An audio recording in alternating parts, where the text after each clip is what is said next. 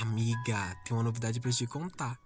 Sabe aquele vídeo meu da dancinha que viralizou no TikTok semana passada? Claro, amigo! Quase um milhão de visualizações. O que, que tem ele? Então, por causa desse vídeo, eu fui chamado para trabalhar em uma escola e eu vou ser o novo professor de dança de lá. Você acredita? Criar três passinhos de dança, gravar e postar no TikTok faz de mim um coreógrafo? Eu nasci dançarina. Eu sou Marlisson Piropo e bem-vindos ao 78.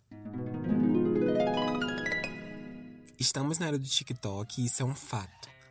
Essa é uma rede social que vem crescendo cada vez mais e ela permite aos seus usuários compartilharem vídeos curtos que se tornam virais em questões de horas. Se tratando de influencers e criadores de conteúdo, não tem para onde fugir. Se você é um criador de conteúdo que posta só sobre uma coisa específica e não faz uma dancinha, você não tem boas visualizações. Porque para engajar nessa plataforma, você precisa fazer as dancinhas das trends, que são as tendências mais usadas do momento dentro do aplicativo. Quem usa o TikTok sabe do que eu tô falando, mas para você que não sabe, eu vou te dar um exemplo saiu uma música nova que tá fazendo muito sucesso. Tá todo mundo cantando, o TikTok reconhece isso e eu, como criador de conteúdo com bastante seguidores, o que é que eu vou fazer? Eu vou pegar essa música, vou criar uma dancinha para ela e vou postar. Essa dancinha viraliza e todo mundo começa a reproduzir e ela vira uma trend, uma tendência do momento, fazendo com que eu ganhe bastante seguidores e visualizações. É isso que a plataforma oferece e é assim que o algoritmo do TikTok funciona. Para além disso, existe toda uma problemática voltada para criadores de conteúdo com bastante número de seguidores na plataforma, mas sem nenhum conhecimento básico e muito menos avançado sobre movimentações de dança, mas que mesmo assim criam conteúdos de dança. Eles basicamente pegam movimentações já existentes movimentações que advêm de modalidades profissionais e colocam nomenclaturas que não existem, nomenclaturas advindas da própria cabeça deles, o que é muito problemático e pode gerar muitos problemas. Eu pego o arm wave, que é um movimento de braços do hip hop, e falo lá no meu tutorial do TikTok. Ó, oh, gente, o nome desse movimento aqui é cobrinha. Gente, e o senso, eu enfio aonde nesse momento? Quando a gente coloca um nome em um movimento ou reproduz ele de forma errada, dizendo que está certo para milhões de seguidores, a gente está espalhando uma mentira, uma fake news e sendo muito irresponsável. Eu, como dançarino, me sinto muito envergonhado por meus colegas de profissão passarem anos estudando e se depararem com uma coisa dessa. Hoje você não é visto mais como bailarino, como dançarino. Hoje você é um TikToker. Porque agora se tornou tão fácil dançar, né, gente? Vai lá fazer uma aula de dança de uma hora e meia e me diga se você aguenta 10 minutos estando em um bom estado de corpo e com um bom condicionamento físico que durou anos para um profissional da dança adquirir.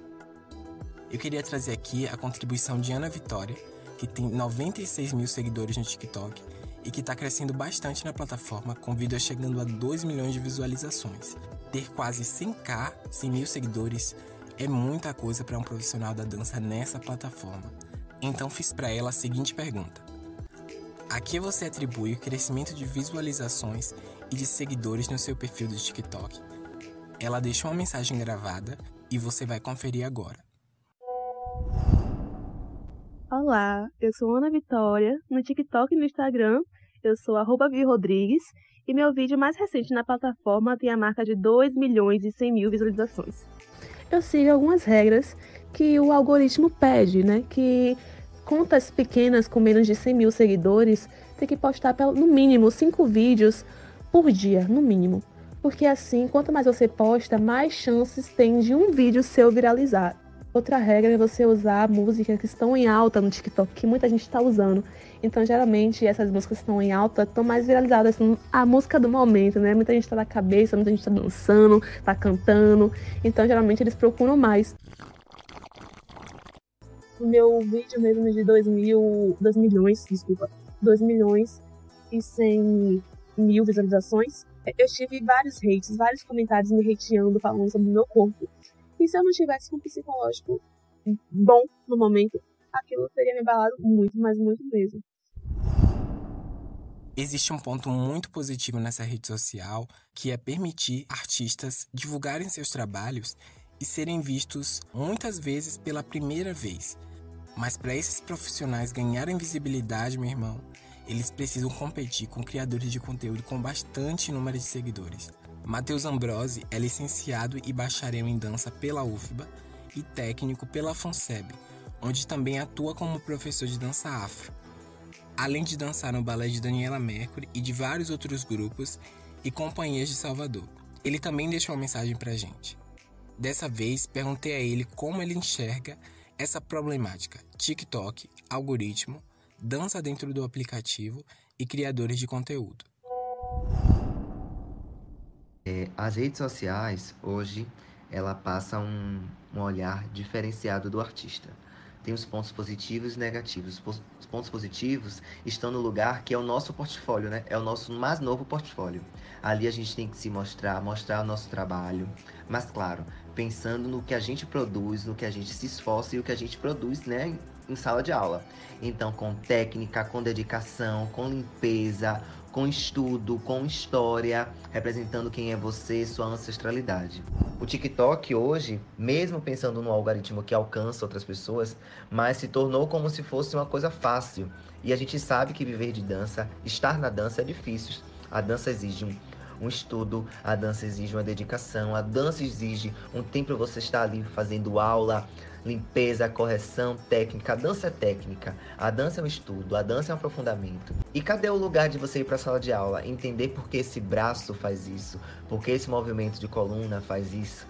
Por isso a banalização, que são movimentos de membros superiores, movimentos quadrados, que usam apenas os membros superiores e aí colocam as pessoas nesse lugar de dançarino, né? Porque fez esse vídeo, porque aprendeu aquela, aquele conjunto de braços e cabeças. E cadê aí a técnica de Horton? Essa é a opinião de uma pessoa com anos de carreira e é com ela que nós encerramos nosso episódio de hoje. Desde já, agradeço a Ana Vitória e a Matheus Ambrose pelas contribuições. Apenas lembrando, não existe problema nenhum você postar seu vídeo dançando. Isso é incrível. Faça mesmo. A dança é para todos, está aí para todos. No entanto, não ensine algo que você não sabe e que você não estudou. Deixe isso para quem é profissional, por favor.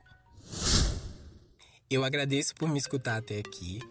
Se quiser nos conhecer nas redes sociais, o nosso Instagram é 78cast. Um abraço apertado e até breve.